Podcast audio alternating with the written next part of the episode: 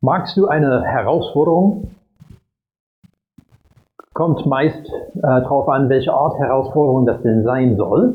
Es gibt die, die wir begrüßen, aber es gibt auch die, wo wir sagen, äh, nee, lieber nicht.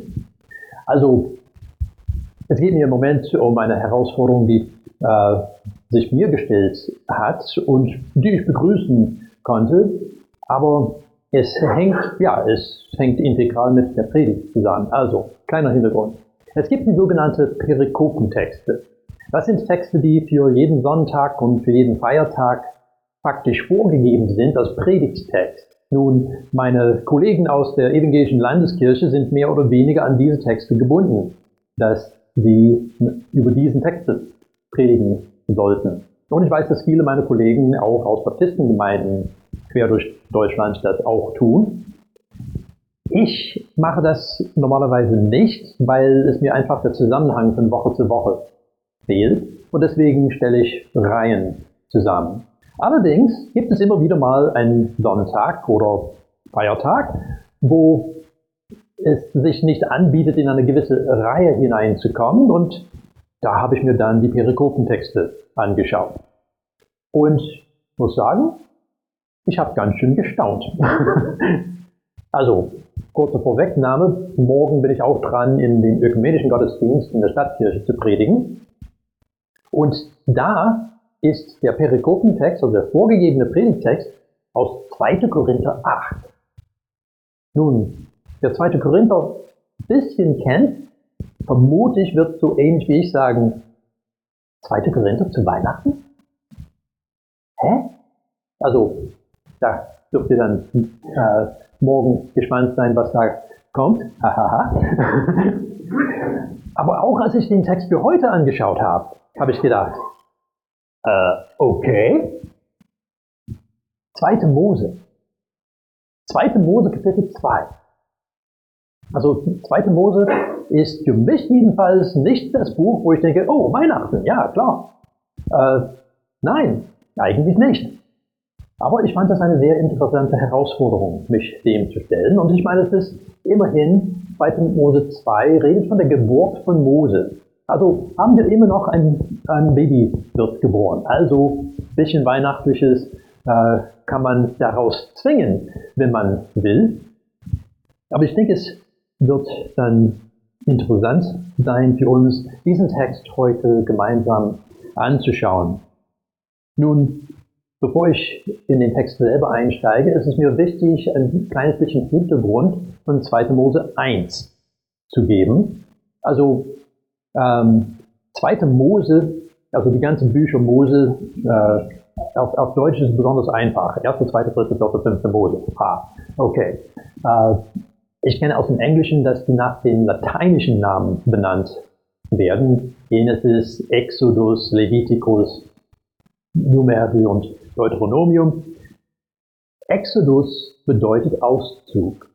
Und das ist dieses fundamental, ja, identitätsstiftende Ereignis für das Volk Israel, als sie dann aus der Sklaverei aus Ägypten herausgeführt wurden. Und ja, es ist identitätsstiftend, es ist äh, diese Geschichte, was für sie, ja, sie als Gottes Volk definiert. Wir, wir hören von der Berufung von Abraham in 1. Mose, also Genesis bedeutet Anfang, und wie das Volk erst zustande gekommen ist, wie sie nach Ägypten gekommen sind. Aber wie Gott sie in die Freiheit geführt hat, in 2. Mose. Das ist etwas, was grundlegend ist, eigentlich um die restliche Bibel überhaupt verstehen zu können. Es ist faszinierend, wenn man sowohl Altes wie Neues Testament feststellt, wie viele Bezüge auf diesen Exodus, aus diesem Auszug aus der Sklaverei, als äh, diese Hinzug in ein neues Land in die Freiheit immer wieder gezogen werden.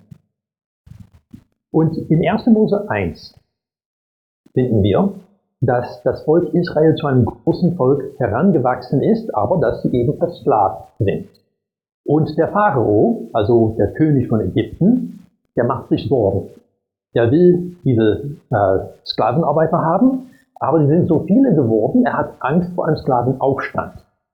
Das ist dann richtige Probleme geben könnte. Und deswegen verfasst er den Beschluss, dass er sagt zu den Hebammen und den Hebräern, also unter den Israeliten, wenn ein Junge geboren wird, sollt ihr ihn sterben lassen. Die Mädchen dürft ihr aber leben lassen. Nun, ich kenne einige Hebammen und das Sterben lassen ist nicht so ihr Ding. Die haben nicht mitgemacht. Und übrigens, diese beiden werden benannt, Shifra und Pua. Das ist signifikant, das ist wirklich bedeutend, dass ihre Namen hier benannt werden, weil wir auch in diesen Kapiteln 1 und 2 feststellen, außer Mose selbst sind sie die einzigen beiden Personen, die mit Namen benannt werden. Aber sie haben sich dem Befehl des Pharaos widersetzt, das für sie nicht ohne Risiko gewesen sein wird. Und wo der Pharao merkt, okay, irgendwie kriegen wir das nicht hin, dass die bei der Geburt umgebracht werden, ergeht dann der Befehl, dass die Jungs dann in den Nil geworfen werden sollen. Also auch etwas, wo das Volk nicht gerade Hurra schreit. Und ja, also am Ende von Kapitel 1, Vers 22 heißt es, daher gab der Pharao seinem ganzen Volk den Befehl. Alle Knaben, die den Hebräern geboren werden, werft in den Nil. Die Mädchen dürft ihr alle am Leben lassen. Und somit kommen wir dann in 2. Mose 2, unser Text für heute. Ein Mann aus dem Hause Levi ging hin und nahm eine Frau aus dem gleichen Stamm. Die Frau wurde schwanger und gebar einen Sohn. Weil sie sah, dass er schön war, verbarg sie ihn drei Monate lang. Als sie ihn nicht mehr verbergen halten, verborgen halten konnte, nahm sie ein Dünnkästchen, dichtete es mit Pech und Teer ab, legte das Kind hinein und setzte es am Nilufer im Schilf aus. Seine Schwester blieb in der Nähe stehen, um zu sehen, was mit ihm geschehen würde. Die Tochter des Pharao kam herab, um im Nil zu baden. Ihre Dienerinnen gingen unterdessen am Nilufer auf und ab. Auf einmal sah sie im Schild das Kästchen und ließ es durch ihre Magd holen. Als sie es öffnete und hineinsah, lag ein weinendes Kind darin. Sie hatte Mitleid mit ihm und sie sagte, das ist ein Hebräerkind. Da sagte seine Schwester zur Tochter des Pharao, soll ich zu den Hebräerinnen gehen und dir eine Arme rufen, damit sie dir das Kind stillt? Die Tochter des Pharao antwortete ihr, ja, geh. Das Mädchen ging hin und rief die Mutter des Knaben herbei. Die Tochter des Pharao sagte zu ihr, nimm das Kind mit und still es mir. Ich werde dir dafür entlohnen. Die Frau nahm das Kind zu sich und stillte es. Als der Knabe größer geworden war, brachte sie ihn der Tochter des Pharao. Diese nahm ihn als Sohn an, nannte ihn Mose und sagte, ich habe ihn aus dem Wasser gezogen. Nun, welche Mutter will ihr Kind töten lassen? Also von extremen äh, psychischen Störungen abgesehen, selbstverständlich nicht. Und in Vers 2 heißt es, weil sie sah, dass er schön war. Was hier als schön übersetzt wird, kann auch, wird häufig auch als gut übersetzt. Anders ausgedrückt könnte man sagen, und sie sah, dass er gut war. Also es ist interessant, wenn man ein bisschen überlegt, wo kennt man dieses Wortlaut sonst her? Wo findet man das sonst? In 1. Mose 1, an jedem Tag der Schöpfung, hat Gott das angeschaut, was er gemacht hat. Und er sah, dass es gut war. Hier ist sehr bewusst ein Rückschluss auf 1. Mose 1. Sie sah das neue Leben, diese neue Schöpfung, wenn man so will, dass es gut war, dass er gut war. Und in Vers 3 finde ich das auch faszinierend. Das heißt, dass die Mose in ein Binsenkästchen gelegt hat. Also in der Einheitsübersetzung sagen wir Binsenkästchen, Luther heißt einfach Kästchen, manche anderen auch. Dieses Wort finden wir auch in 1. Mose, 1. Mose 6, wo wir die Geschichte von Noah und die Arche finden. Ich beraten, welches Wort das ist, was genau dasselbe Wort ist. Das Kästchen, was hier als Kästchen übersetzt wird, wird in 1. Mose 6 als Arche bezeichnet. Wirf den Jungen in den Nil, okay, und wir packen erstmal in ein lebensrettende Arche. Leben wird bewahrt. Leben wird geschätzt. So wie die Sintflut eine neue Epoche in der Menschheitsgeschichte einläutet, so bedeutet, bedeutet die Geburt von Mose auch, dass etwas ganz Neues beginnt. Und nicht zu übersehen in 2. Mose 1 und 2 sind die Frauen, die handeln. Das sind die Frauen, die etwas Vernünftiges machen. Der Pharao gibt einen mörderischen Befehl, aber die Frauen selbst seine eigene Tochter, widersetzen sich dem und bewahren das Leben. Und obwohl es hier darum geht, dass ein Leben gerettet wird, die Erzählung wirkt schon wie ein Vorbote für das, was durch dieses Kind kommen soll, das noch viel, viel mehr gerettet werden soll. Nun, haben wir schon angesprochen, ist uns bewusst. Es ist Weihnachten. Wir reden über Mose, es gibt verschiedenste Parallele zwischen Mose und Jesu. Beide sind als Säuglinge einem mörderischen Herrscher entkommen. Beide waren Mittler eines Bundes mit Gott. Beide haben Menschen in die Freiheit geführt. Aber in mancherlei Hinsicht ist Mose auch ein Antityp von Jesus. In 2. Mose 33 finden wir, dass ausdrücklich gesagt wird, dass Gott mit Mose gesprochen hat, wie man mit seinem Freund spricht. Also das ist bedeutend, weil andere Menschen haben dieses Vorrecht nicht gehabt. Eigentlich das Volk Israel, die hatten so eine Angst vor Gott und seiner Erscheinung, dass sie gesagt haben, ey Mose, mach du das bitte. Wir haben Angst, dass wir hier ums Leben kommen. Und Mose und Gott haben schon sehr innig und intim miteinander gesprochen. Aber Jesus ist nicht nur der Freund.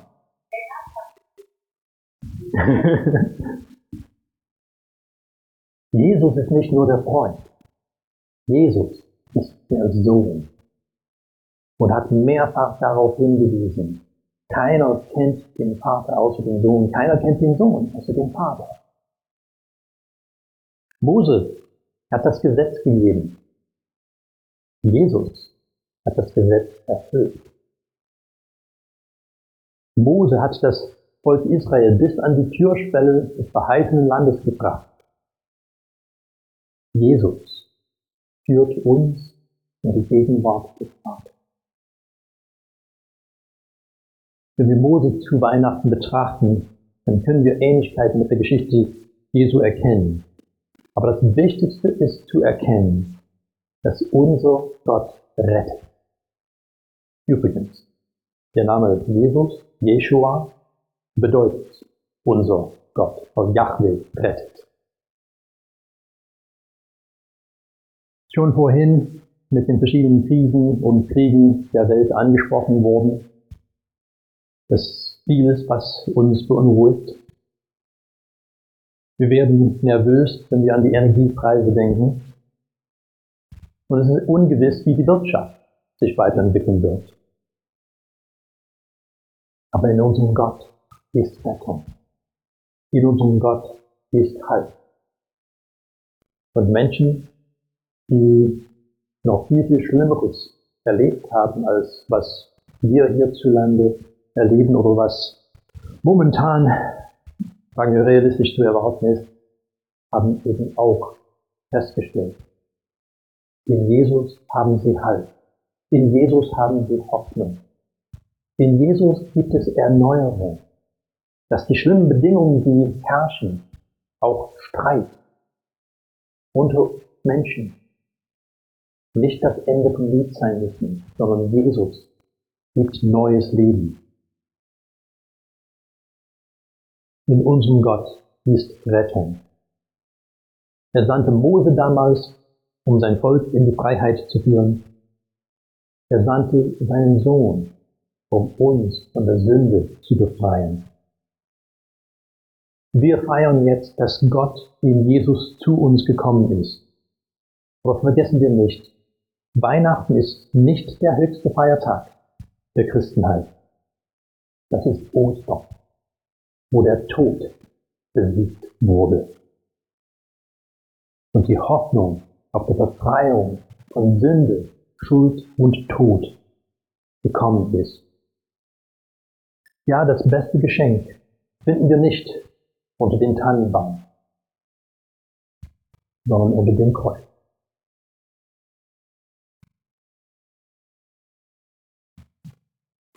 Eine Lesung zum Abschluss aus Hebräer 3. Darum, heilige Brüder und Schwestern, die ihr an himmlischer Berufung teilhabt, richtet euren Sinn auf den Apostel und Hohepriester unseres Bekenntnisses, Jesus. Der, wie auch Mose in Gottes Haus, dem treu ist, der ihn eingesetzt hat. Denn er ist größer, denn er ist größerer Herrlichkeit gewürdigt worden als Mose, so wie der, der ein Haus baut, größere Ehre hat als das Haus selbst. Denn jedes Haus wird von jemandem erbaut, der aber, der alles erbaut hat, ist Gott. Mose war zwar in Gottes ganzen Haus treu als ein Dienender zum Zeugnis für das, was künftig gesagt werden sollte. Christus aber ist treu als Sohn, der über das Haus Gottes gesetzt ist. Sein Haus sind wir, wenn wir an der Zuversicht und an der Hoffnung festhalten, derer wir uns rühmen. Amen.